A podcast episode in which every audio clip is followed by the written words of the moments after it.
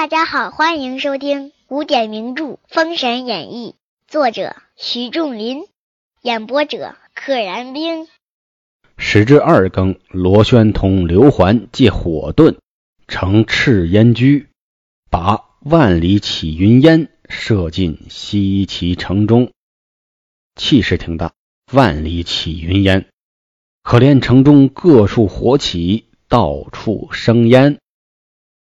话说罗轩正稍息起，来了青鸾斗缺的龙姬公主。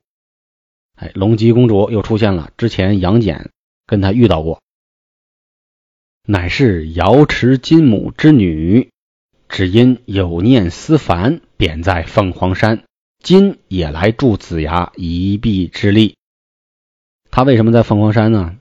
因为他思凡了，神仙思凡就是动了凡心了，所以被贬下来在凤凰山修行。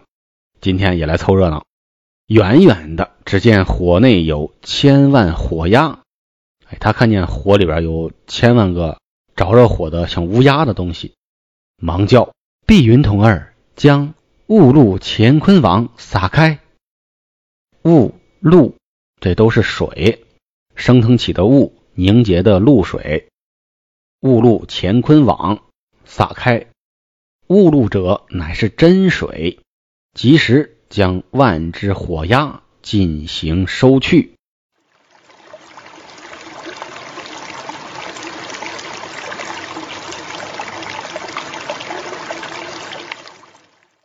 你用火，我用水。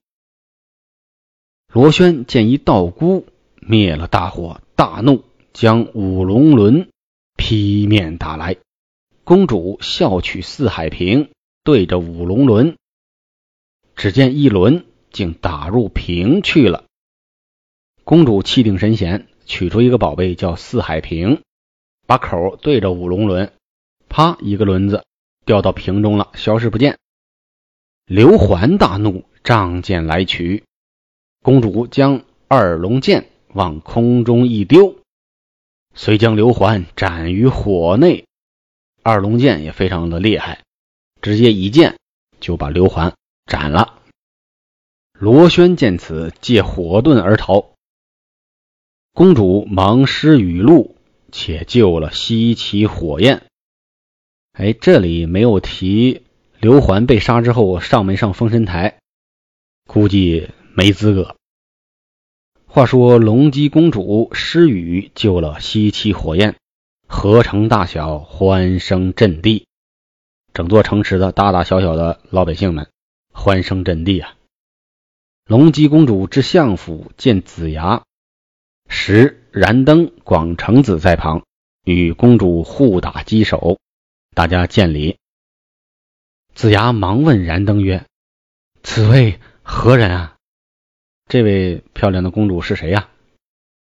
姜子牙为什么这么问呢？因为看到了龙姬公主和燃灯打招呼，那么猜到呢他们之间是认识的，所以就有有此一问。公主答曰：“贫道乃龙姬公主，有罪于天，方才用些许小法术救灭此火，此番特助子牙东征，会了诸侯。”有功于社稷，可免罪愆。我是龙姬公主，我呢犯了错了，有罪。这次我帮你攻打朝歌，将功补过。子牙大喜，忙吩咐侍儿打点焚香净室，与公主居住。让那些小厮们赶紧去收拾一间干净屋子，焚上这个香，弄得干干净净的，给公主住。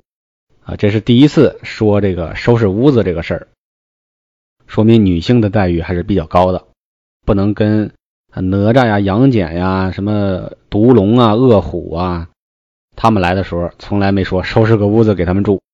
哎，龙吉公主一来，待遇就不同。当然了，毕竟龙吉公主的这个身份要偏高一些，不能失了礼数。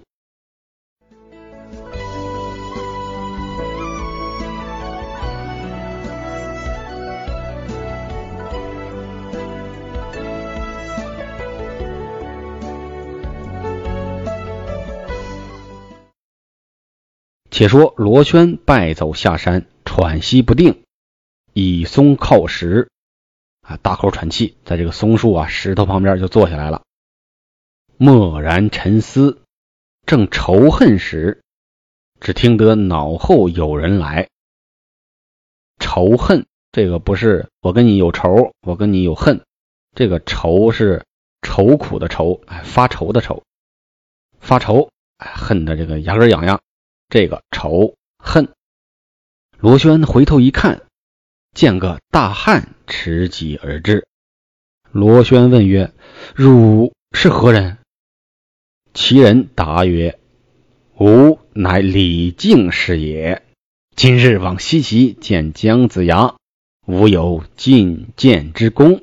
今日拿你，全当一功。”哪吒爹来了，这父子四人，那哥仨都来了。差这个爹，这个爹位干嘛去了？修行去了。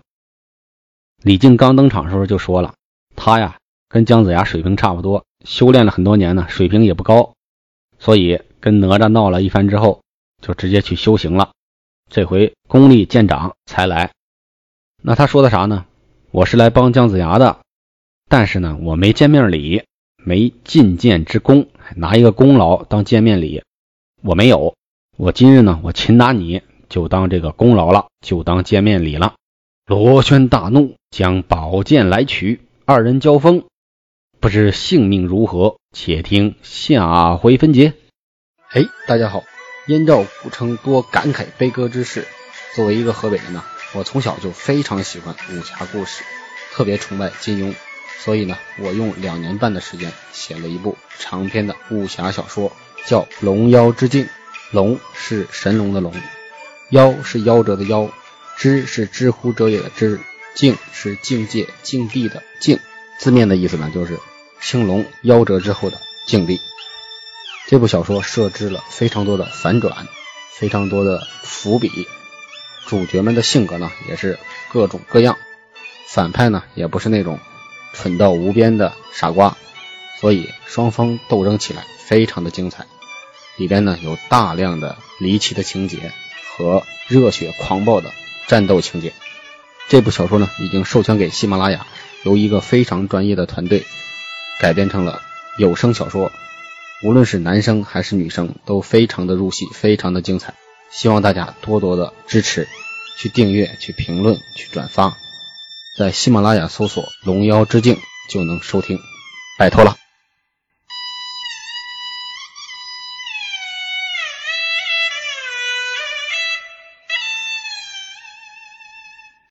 本集到此结束，小朋友、大朋友、老朋友，请点订阅。